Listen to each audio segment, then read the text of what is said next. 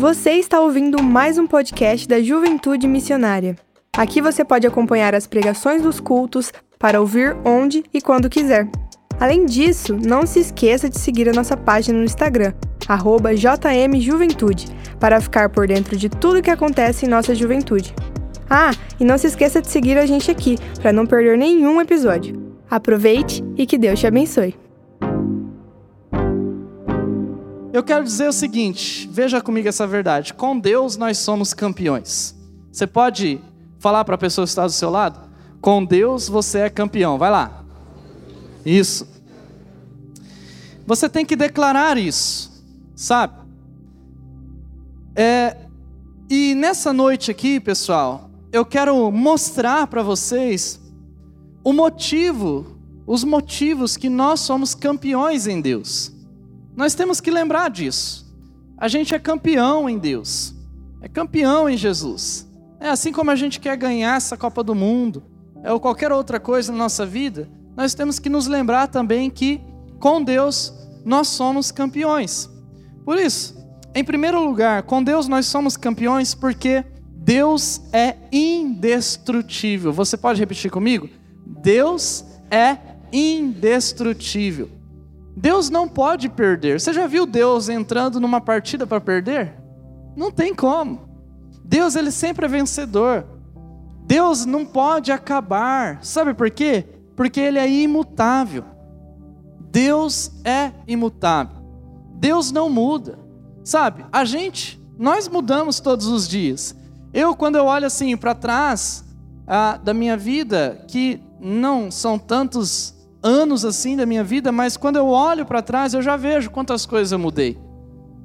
Eu vejo que eu consigo ter percepções de coisas que eu não tinha percepção eu, apesar de entender que eu tenho que me amadurecer ainda muitas coisas, mas eu já vejo que eu amadureci muito. A gente vai mudando. E do contrário também é verdade. Às vezes a gente acorda e está mal-humorado. No outro dia você acorda e está bem. Se a gente ficar vivendo por essas coisas que acontecem dentro do nosso interior, a gente não consegue viver.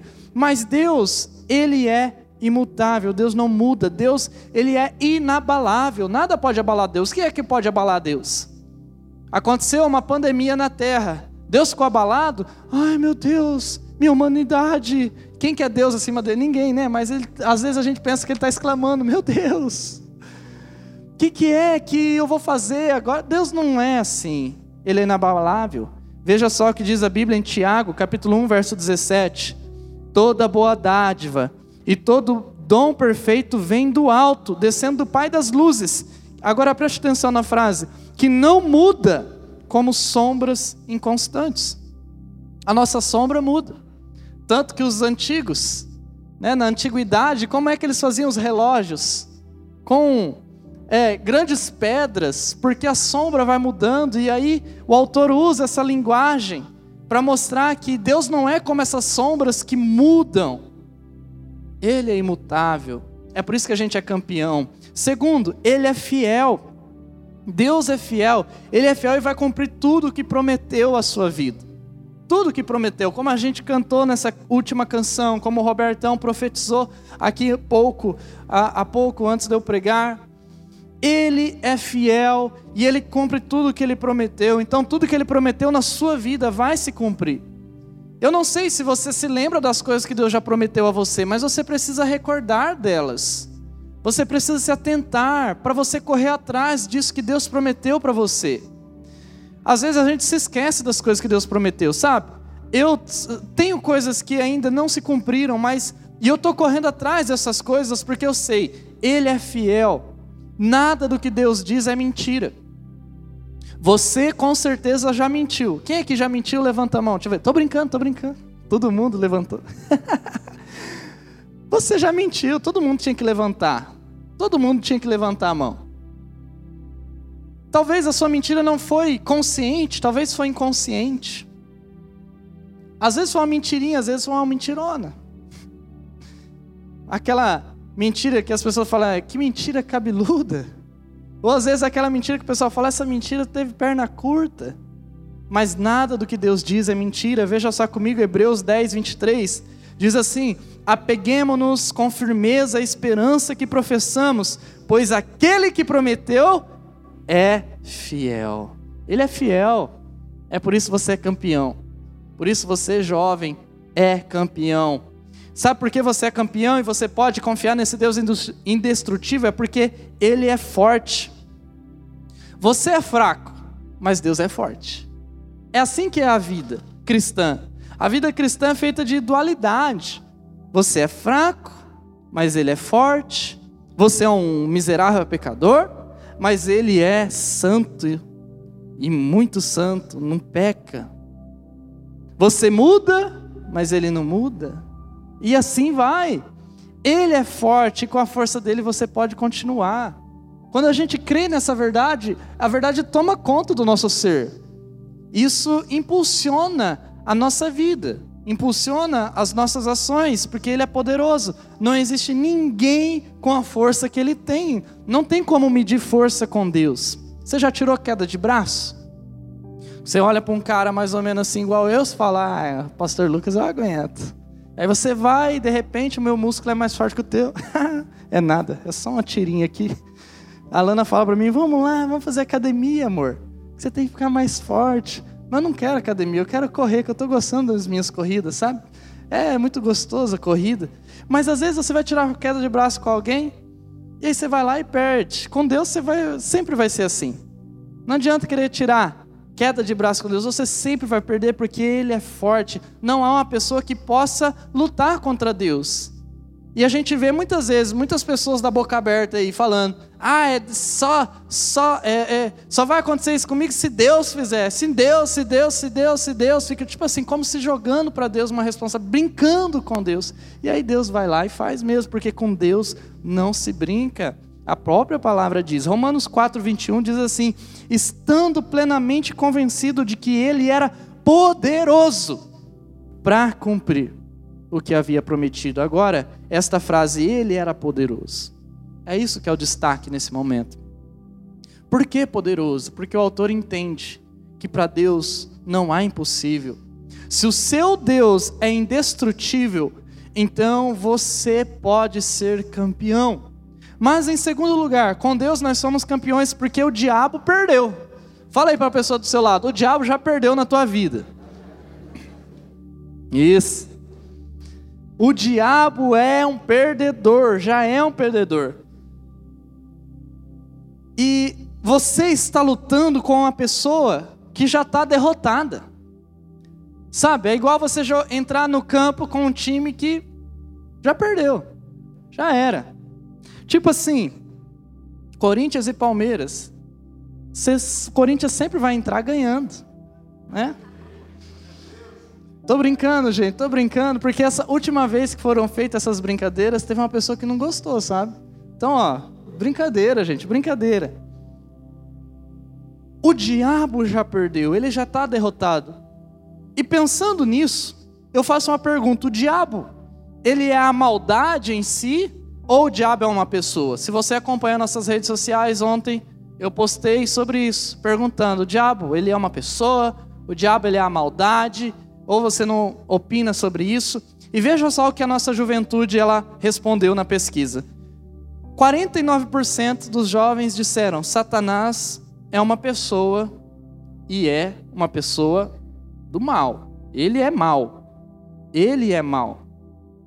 Agora, 34% dos nossos jovens disseram que Satanás é o mal e não uma pessoa. Então veja a diferença, é muito importante, né? Alguns disseram ali, 49% diz que Satanás ele é uma pessoa, ele é mal com U. E aí outras pessoas disseram que ele é o mal um L, preste atenção, não é uma pessoa. E 7% não tem opinião formada sobre isso. A Bíblia fala que o diabo, ele é uma pessoa. Então, quem falou lá daqueles 49% acertou de acordo com a palavra de Deus. A Bíblia fala que o diabo ele é uma pessoa. Ele não é a maldade, ele é uma pessoa. Quando a gente pensa que o diabo é a maldade, a gente exclui ele como pessoa, a gente começa a fugir do que a Bíblia diz. A Bíblia não diz isso. O diabo é uma pessoa, tanto que ele não é onisciente. Às vezes a gente acha assim que o diabo está aqui, ó, no Brasil, aqui nesse momento aqui, do nosso lado aqui, fazendo alguma artimanha, e ao mesmo tempo ele está lá no Japão fazendo outra artimanha. Não, não. Isso aí é Deus só. Só Deus é onipresente. O diabo não é onipresente.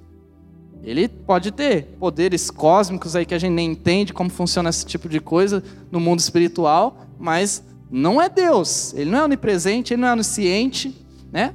Tem gente que acha que o diabo sonda todo o nosso coração também, mas como é que ele sonda o nosso coração se a Bíblia diz que quem escrutina, quem pensa tudo que o coração de Deus pensa e automaticamente o que o nosso coração pensa, conhece, é o Espírito Santo. O diabo não é onisciente, não é onipresente, mas ele é uma pessoa. E a maldade, ela nasce no coração. E aí, nascendo a maldade, ela vira prática. Na Bíblia, a palavra diabo é diablos, que vem de uma raiz comum com um verbo que significa dividir. Então, diabo significa, nesse nome, uma pessoa que gosta de dividir, ou seja, causar confusão. O diabo gosta de dividir nós, Deus e as pessoas. Mas sabe de uma coisa? Jesus já venceu. Olha só o que diz a Bíblia em Romanos 16, verso 20. Em breve, em breve, o Deus da paz esmagará quem? Satanás. Se o Satanás fosse só uma maldade aí, no mundo das ideias, a Bíblia não estaria dizendo isso. Mas a Bíblia está dizendo que Deus esmagará Satanás debaixo dos pés de vocês. Veja só isso. O que o texto está dizendo é que o diabo já perdeu.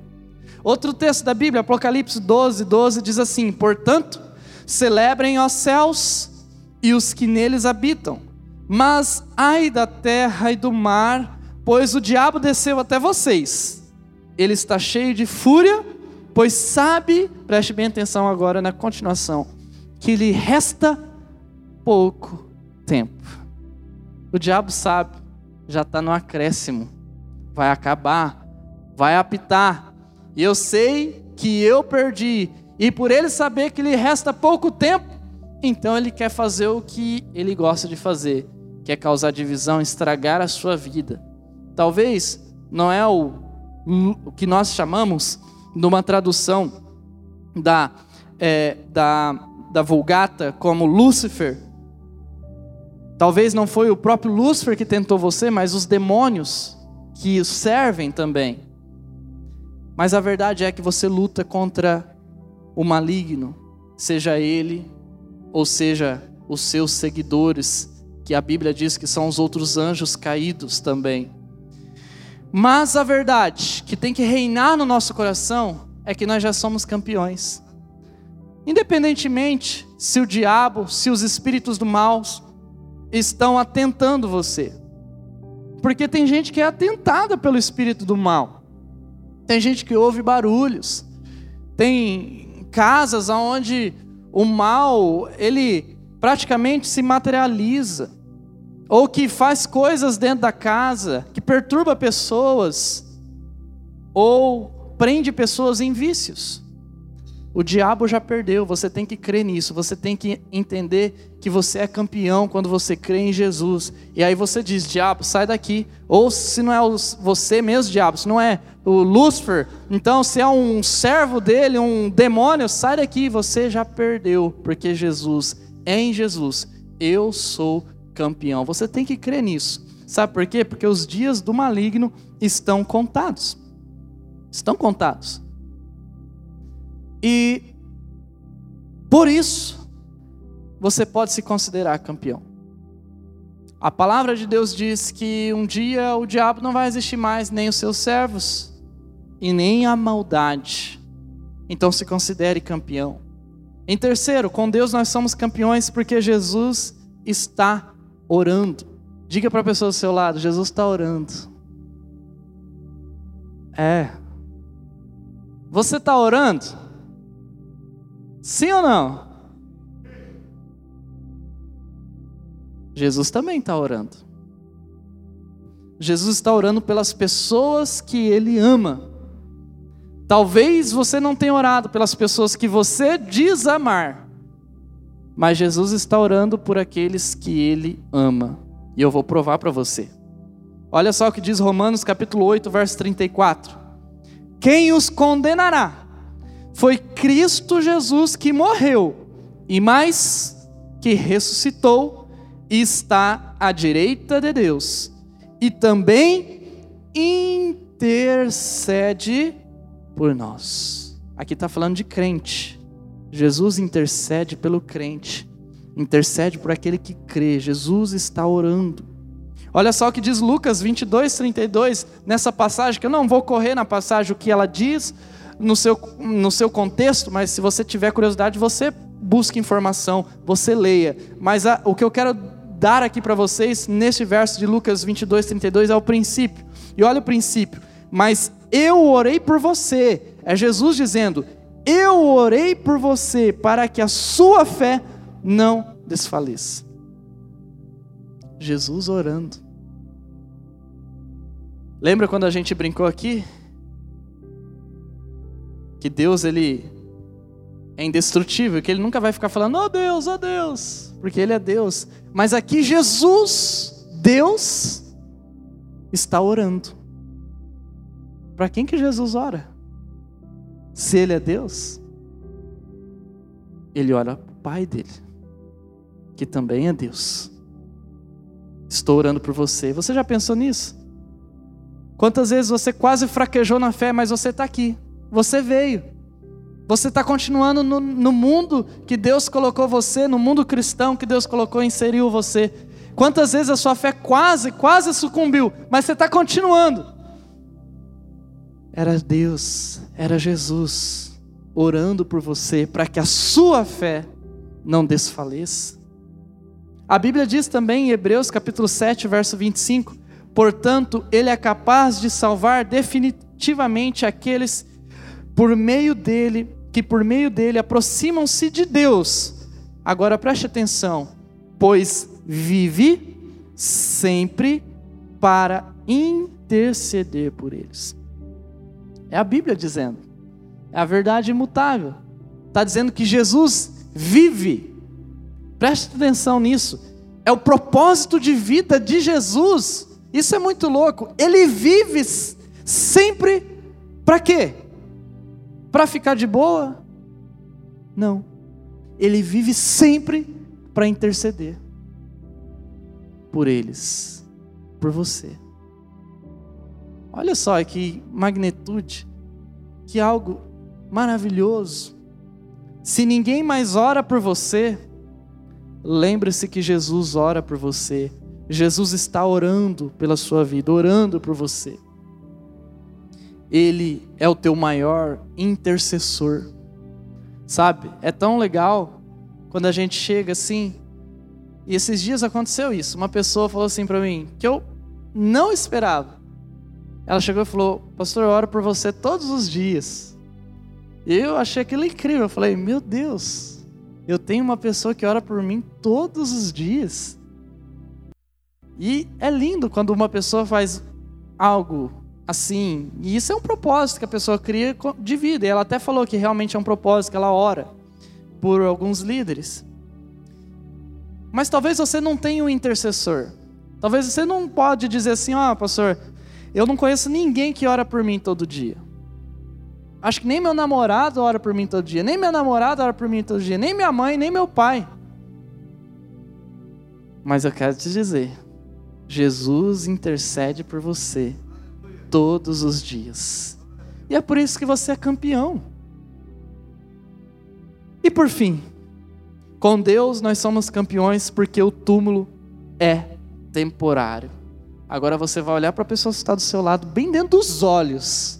Olha lá no fundo dos olhos dessa pessoa e diga assim: Você não vai ficar preso nesse túmulo aí que a gente comprou. Você já comprou o teu túmulo?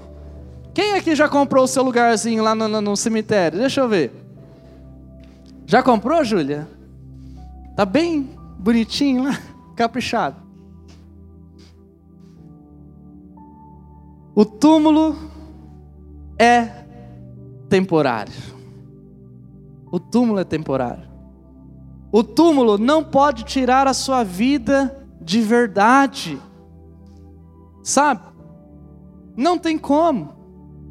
Em Jesus nós somos eternos.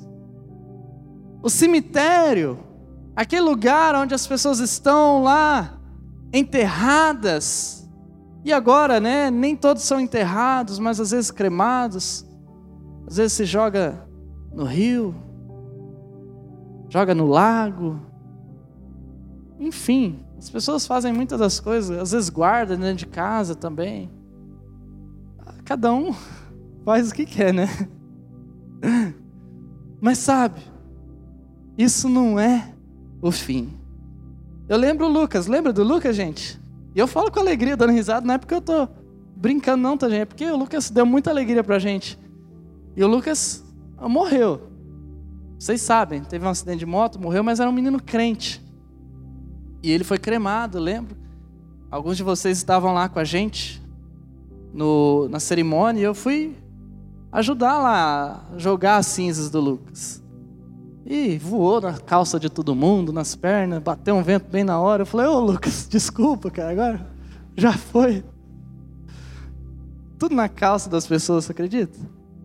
Mas crente leva assim, porque crente sabe que não é o fim ali. Uma cerimônia para que nossa, nossas emoções encontrem equilíbrio, para que a gente coloque os pratos nos lugares. Mas a gente sabe, a gente sabe, o túmulo não é o fim. Mas muitos acreditam no seguinte: deixa eu mostrar para vocês alguns pensamentos sobre a morte. Primeiro, alguns acreditam que a morte é um beco sem saída. Muitas pessoas, ah, eu tenho que viver a minha vida, assim, fazendo tudo que eu penso. Estou aqui no culto, mas já estou pensando. Sair daqui, vou lá para aquela balada. Hoje à noite é uma criança. E eu vou tomar todas. E eu quero ficar doidão mesmo. Porque é um beco sem saída. Muitos dizem para você, vai, você fez sexo só com uma pessoa na tua vida, que é a tua esposa, até hoje só. Vai, faz sexo com mais umas 10, 15, 20 aí. Você tem que provar, cara. Um dia eu tava lá no cortando cabelo. Tava um cabeleireiro aí que nunca mais fui lá.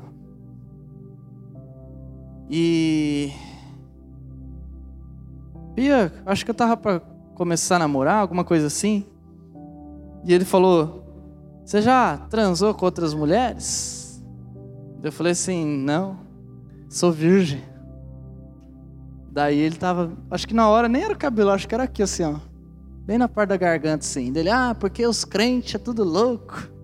Esses crentes aí. Eu não vou mais em igreja de crente, principalmente lá naquela missionária. Falou desse jeito. Eu não gosto do pastor Jacó, e você, o que você faz da vida?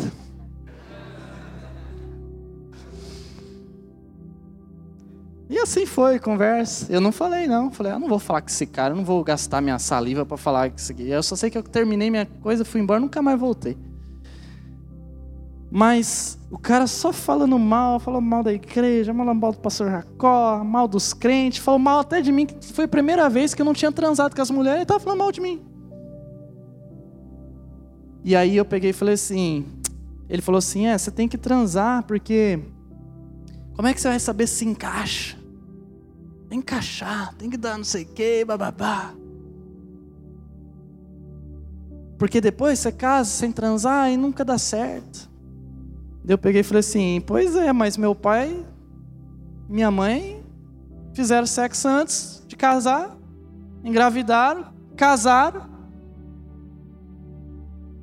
e terminaram. Divorciaram. Como é que você me explica isso agora? Foi a única coisa que eu quis, que eu falei para ele naquela, naquela tarde. É, bababá, bababá, bababá, vai, vai. Essa é a ideia do mundo. Vai, transa com 30, 40. Experimenta droga. Isso aqui não vai te viciar. Maconha não vicia, cara. Vai lá, fuma mesmo. Só, você nunca, não precisa fumar mais depois, mas prova pelo menos. Enche a cara pelo menos um dia, fica doidão pelo menos um dia pra gente levar você na ambulância, só pra tirar foto e depois ter os vídeos daqui 10, 20 anos só pra gente tirar sarro. Tem gente que faz isso. Pensa assim. Alguns pensam, a morte é um beco sem saída. Outros pensam, quem sabe seremos fantasmas. Alguns pensam que existe alma penada, fantasma por aí vagando. Às vezes vê uma sombra lá, já acha que é um fantasma, fala, ah, já sei o que foi. É que quando morava uma pessoa aqui em 1940, ela não foi enterrada direito. E agora ela está aqui passando porque ela quer que enterre direito. Ou tem pessoas que vão com os aparelhinhos assim, os aparelhinhos vai gritando, detectou, detectou. Tem algum espírito por aqui. Você já viu aqueles carros? Agora no, no, no Instagram já vi dois vídeos desse tipo. Aqueles carros chiquetosos que, oh Deus, se eu quiser me dar um, me dá, que eu vou vender, porque eu não vou conseguir manter ele, mas eu pego o dinheiro. Painel do carro assim, ele vê tudo. Onde tem carro, onde tem caminhão, onde tem bicicleta, onde tem pessoas. E aí no painel aparece uma pessoa lá, aí você pode desviar e tal. E aí os caras vai bem no escuro, liga o farol alto e coloca aquelas musiquinhas de TikTok lá no Instagram, sabe? Aquelas musiquinhas bem cabulosinhas assim. E aí eles colocam o carro bem num lugar escuro, dá o farol alto, você vê que não tem ninguém, depois abaixa o farol e aparece uma pessoa assim no, no painel e aquela musiquinha tenebrosa. E esses vídeos só aparecem lá por volta das 11, 11 e meia da noite, né? Alguns pensam que seremos fantasmas, então vamos viver. A gente vai ser um fantasma mesmo, depois a gente atazana aquele outro lá que atazanou a gente. Terceiro, alguns acreditam em espíritos punidos e reencarnados. Alguns falam assim: ó, oh, eu fiz tanta coisa ruim que eu nem vou tentar mais fazer coisa boa, porque eu vou ser punido. No próxima vida eu vou reencarnar numa lagartixa, então vamos meter o pé na jaca, porque depois a lagartixa vai chegar alguém mal e vai pisar nela com tudo, e aí eu vou ser bonzinho naquela, naquele momento, e aí eu vou renascer numa pessoa, daí eu vou ter outra chance. Alguns acreditam assim. Outros vivem muito bem, não, tem que fazer tudo certinho, tudo certinho. Tem que ajudar as pessoas, porque eu preciso na outra vida, nessa vida eu nasci pobre, mas na outra eu vou nascer um shake. E eu vou comprar a Copa do Mundo, vai ser lá no meu país que eu vou fazer. Espíritos punidos, reencarnados, alguns acreditam assim, mas a Bíblia não tem base para isso. Outros acreditam que nós seremos uma consciência cósmica.